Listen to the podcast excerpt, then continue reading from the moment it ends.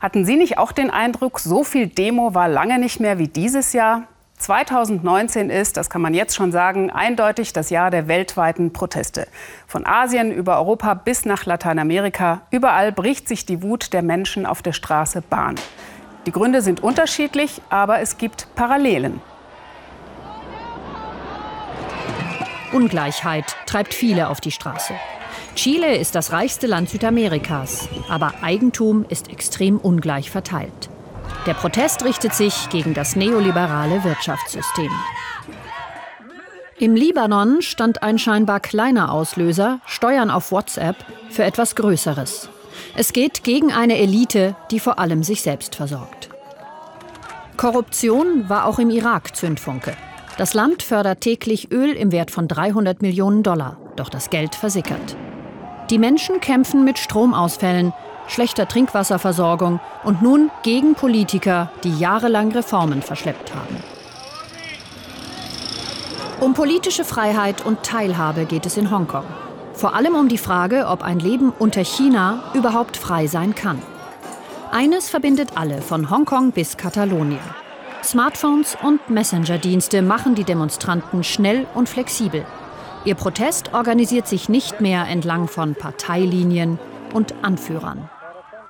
So startete auch die jüngste Protestbewegung in Italien als Flashmob mit dem Stichwort Sardinen. So eng wie die Ölsardinen in der Büchse nämlich liegen, so eng sollt ihr auf der Demo stehen. Diesen Aufruf haben vier junge Männer in Bologna vor ein paar Wochen gestartet. Gegen Italiens Rechtspopulisten, also Salvini und Co.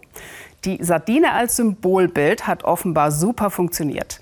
Jedenfalls schwärmen die Menschen seither regelrecht zu Sardinendemos. Gestern waren es mehrere Zehntausende in Rom. Michael Schramm berichtet.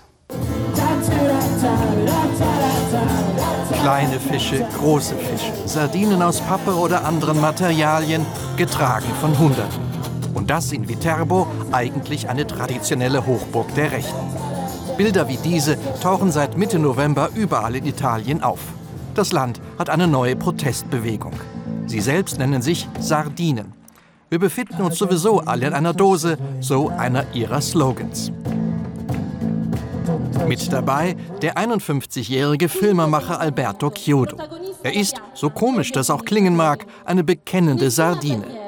Alberto Chiodo hat bei der Vorbereitung dieser Veranstaltung in Viterbo mitgewirkt. Ich bin etwas aufgeregt, bitte das zu entschuldigen. Wir haben hier mit zehn Leuten angefangen, die sich zum Teil nicht einmal kannten. Wir dachten, es würden heute vielleicht rund 100 Menschen kommen. Jetzt weiß ich nicht, wie viele wir tatsächlich geworden sind, aber wir sind wohl deutlich mehr. Seit mehr als einem Monat fluten Sardinen italienweit regelrecht öffentliche Plätze. Klein hat es als spontaner Flashmob begonnen, als Protest gegen Intoleranz, Fremdenfeindlichkeit und Hassreden in Italien und gegen den migrationsfeindlichen Chef der Lega, Matteo Salvini. Seitdem gehen Zehntausende in einer Vielzahl von Städten als Sardinen auf die Straßen und Plätze. Innerhalb nur eines Monats sind die Sardinen so zu einem politischen Faktor in Italien geworden. Alberto Chiodo ist sich dessen bewusst. Allerdings, seine Bewegung will ausdrücklich keine Partei sein. Einig ist man sich in der Ablehnung der fremdenfeindlichen Partei von Matteo Salvini, mittlerweile stärkste politische Kraft in Italien. Rund 30 Prozent würden ihn Stand heute wählen. Aber die Sardinen wollen mehr. Sie wollen eine andere politische Kultur ohne Hass und Fake News. Wir haben zwei schlimme Jahre hinter uns. Wir mussten dieses ständige Schüren von Hass in der Politik ertragen. Nur in sozialen Netzwerken konnten wir uns noch Luft machen. Jetzt haben wir endlich wieder auf Straßen und Plätze zurückgefunden. Wir haben wieder eine Stimme. Das ist großartig. Gestern Morgen, Alberto Chiodo bricht mit seiner Familie nach Rom auf. Eineinhalb Stunden Fahrt liegen vor ihnen. Für den heutigen Spätnachmittag ist eine Sardinenkundgebung angekündigt. In der italienischen Hauptstadt soll die bis jetzt größte Protestaktion der neuen Bewegung stattfinden, deren bisheriger Höhepunkt. Die Veranstalter hoffen auf nicht weniger als 100.000 Sardinen. Familie Chiodo will da unbedingt dabei sein.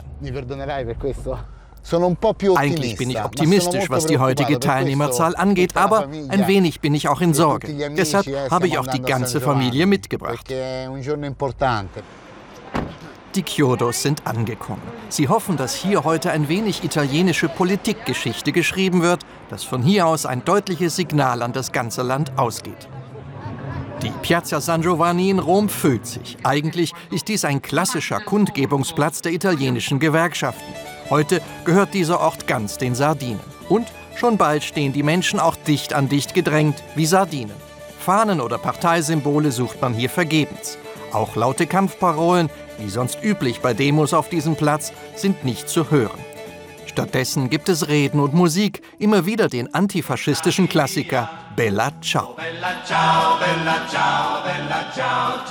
Der Protest ist parteilos und altersübergreifend. Viele Demonstranten sind Wähler der italienischen Sozialdemokraten, der PD oder der Fünf-Sterne-Bewegung. Fast die Hälfte sollen, nach Umfragen, enttäuschte Nichtwähler sein. Stets irgendwie präsent, wenn auch natürlich nicht anwesend, Matteo Salvini, der Chef der fremdenfeindlichen Lega und mächtiger Führer der italienischen Opposition. Salvini ist für uns die Spitze eines Eisbergs aus Populismus. Doch dieser ist in Italien weit größer als in anderen Ländern. Das Ziel der Veranstalter, 100.000 Sardinen zusammenzubekommen, wird in Rom wohl nicht ganz erreicht. Die Polizei spricht später von mehreren Zehntausend. Und doch, für eine gerade mal einen Monat alte politische Bewegung ist das ein beachtlicher Erfolg. Es wird weitere Veranstaltungen geben. Auf keinen Fall werden wir jetzt aufhören. Wir machen weiter. Die Sardinen, eine neue Stimme hat sich in Italien gegen Populismus und Fremdenfeindlichkeit erhoben. Die etablierte Politik wird sie wohl nicht mehr überhören können.